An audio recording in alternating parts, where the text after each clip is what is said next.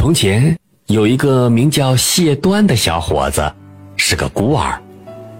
谢端在很小的时候，父母就去世了。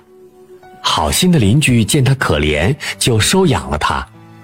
谢端手脚勤快，老实本分，村里的大人小孩都很喜欢他。到了他十七八岁，谢端不想再给邻居添麻烦，就自己呀。在山坡上搭了一间小屋子，独立过起日子来。眼看谢端长成了一个成熟的大小伙子，邻居们都希望他能早日娶妻成亲，便帮着说了好几次媒，却都没有成功。因为谢端的家里太穷了，谢端并没有灰心，仍然是每天早出晚归，乐呵呵的下地干活。一天，他在田里劳动，看到了一只特别大的田螺，足有水壶那么大。谢端从来没见过这么大的田螺，很是惊奇，就把它带回家中，小心地放在水缸里养了起来。谢端每天干完活回家，总要先看看大田螺是否好好的，才会去生火做饭。不知不觉，十多天过去了。这天，谢端像往常一样，天刚亮就下地干活了。当他拖着疲惫的身子回到家中，却发现灶台上有热乎乎的米饭，厨子里有香喷喷的鱼肉蔬菜，茶壶里有刚刚烧开的热水。哎，这究竟是怎么一回事呢？他想。一定是哪个好心的邻居见他没人照顾，在帮他烧火煮饭。没想到第二天，谢端干完活回到家中，灶台上又摆好了饭菜。第三天、第四天，天天如此。谢端心里觉得过意不去了，准备到邻居家去道谢。他挨家挨户的询问，可邻居们都说不是他们做的。谢端心想，这一定是邻居好心肠，他自己过意不去，所以故意瞒着不说。于是他一再致谢。邻居们笑着说：“哈哈哈哈一定是你自己娶了个妻子，把她藏在家里，为你烧火煮饭。我们啊，是真的没有做过，你回去再看看吧。”谢端听了，心里好生奇怪。可是又想不出个头绪来，他决定要弄清楚事情的真相。第二天，谢端像往常一样，天刚亮就扛着锄头下田劳动。没过一个时辰，他就急匆匆赶回家，想看一看是哪一位好心人在帮他。大老远他就看到自家屋顶的烟囱已经炊烟袅袅。他加快脚步，想亲眼看一下究竟是谁在烧火煮饭。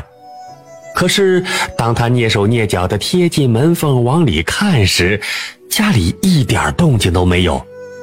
他推门进屋，只见灶台上饭菜飘香，灶中火仍在烧着，水在锅里沸腾，还没有来得及舀起，好心的烧饭人却不见了。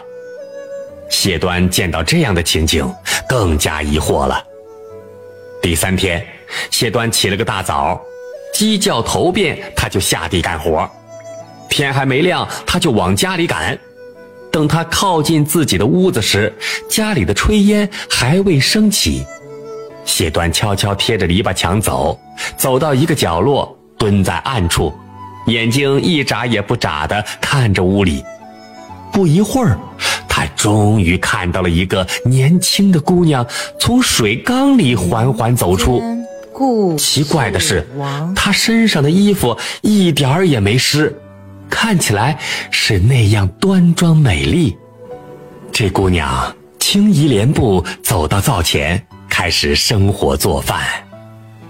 谢端看得清清楚楚，脑子里却一团糊涂。他连忙跑进屋，走到水缸边。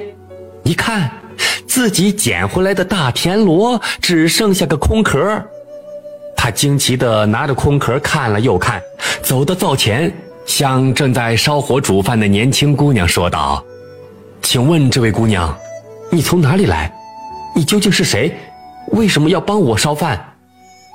田螺姑娘根本没料到谢端会在这个时候出现，大吃一惊。又听他在盘问自己的来历，不知如何是好。田螺姑娘想回到水缸中，却被谢端拦住了去路。在谢端的一再追问下，他没有办法，只得把实情告诉了他。原来，这位姑娘是天上的神女。天帝知道谢端从小父母双亡，孤苦伶仃，很可怜他，又见他忠厚老实、勤快简洁。所以呢，便派田螺姑娘下凡帮助他。田螺姑娘又说道：“天帝派我来到人间，专门为你烧火煮饭、料理家务，想让你在十年内富裕起来，成家立业，娶个好妻子。等到那时，我再回到天上去复命。可是现在我的任务还没完成，却被你知道了天机，我的身份已经暴露。”就算你保证不讲出去，可世上哪有不透风的墙？这事儿迟早都会让邻居知道。我不能再待在你家了，必须回到天上去。谢端听完田螺姑娘的一番话，十分感激，又有些后悔自己的鲁莽。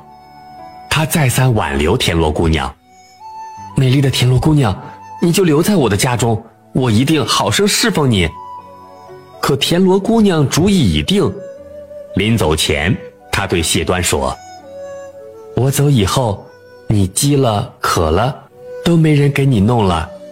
但你只要干好农活，多种蔬菜，多打鱼，多砍柴，日子就会一天一天好起来。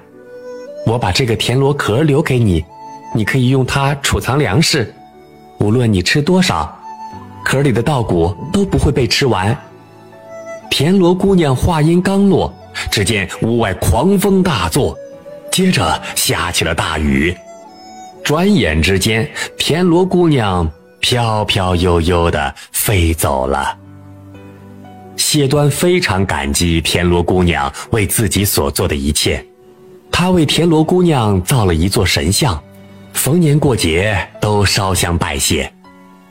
自从田螺姑娘离开。谢端更是辛勤劳动，节俭持家，日子真的是一天比一天红火起来。几年之后，谢端娶了邻村的一个女孩为妻，过上了幸福美满的日子。